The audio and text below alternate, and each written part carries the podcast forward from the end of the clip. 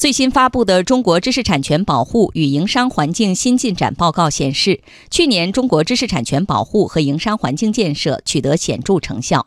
专家认为，八个因素让我国的营商环境越来越国际化，中国市场强筋壮骨，更具吸引力。央广记者童亚涛报道。《中国知识产权保护与营商环境新进展报告》显示，我国正大力提升营商环境的法治化、国际化、便利化水平。而世界银行此前发布的报告显示，去年中国营商环境排名大幅上升三十二位，在一百九十个经济体中名列第四十六位，是营商环境改善最为显著的经济体之一。中国国际经济交流中心副理事长黄奇帆说：“国际化、法治化是建设营商环境软硬件的最高标准。我国要引入世界贸易组织与自由贸易协定等组织的国际化标准，在准入前国民待遇、负面清单管理。”知识产权保护、生态环境保护、劳动力保障、同等国民待遇、去除不合理补贴、继续扩大开放等八个方面下功夫。第一条呢，就是准入前国民待遇。准入了以后，不同企业之间通通都是按照负面清单管理，法无授权政府不可以作为，法无禁止企业都可以做。第三个呢，当然是要保护知识产权。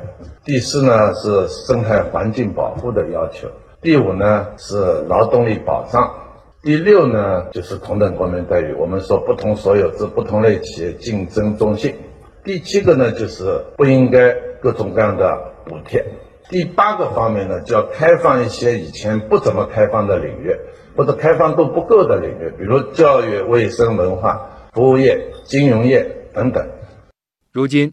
准入前国民待遇加负面清单管理制度已经成为我国对外商投资管理的固定搭配，并在外商投资法中作出明确规定。此外，对负面清单之外的外商投资给予同等的国民待遇。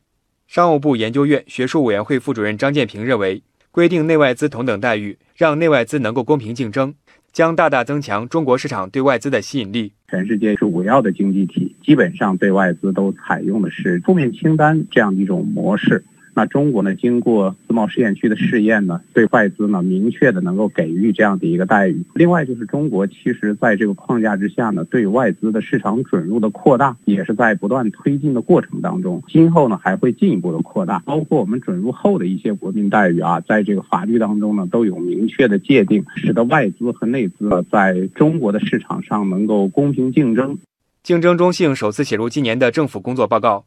国务院发展研究中心副主任王一鸣说：“竞争是市场经济的本质要求，而竞争中性原则就是对各类所有制企业平等对待。竞争是市场经济的本质要求。当前很迫切的一项任务，就是要确立竞争中性原则，使各类所有制主体在要素获取、准入许可、经营运营、政府采购、招投标等方面，能够享受平等的待遇。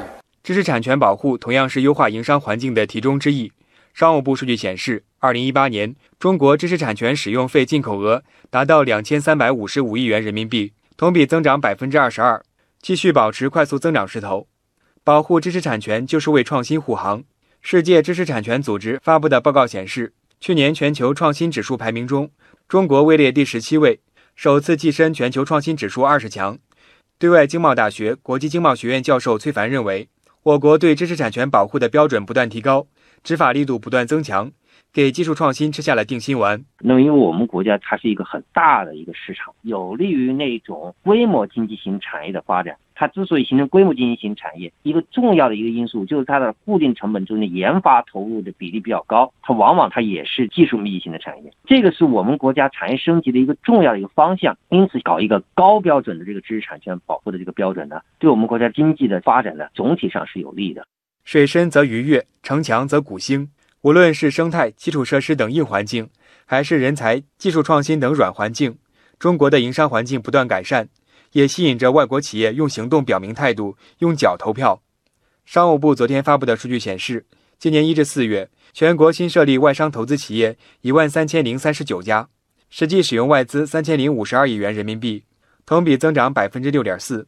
商务部新闻发言人高峰再次强调。所有外商投资企业的合法权益都将得到保护。在过去的几十年里，中国始终是全球最受外资欢迎的市场之一。所有在华企业的合法权益都将得到中国政府的保护。中国将继续采取有力措施，为各国企业创造更加稳定、公平、透明、可预期的营商环境。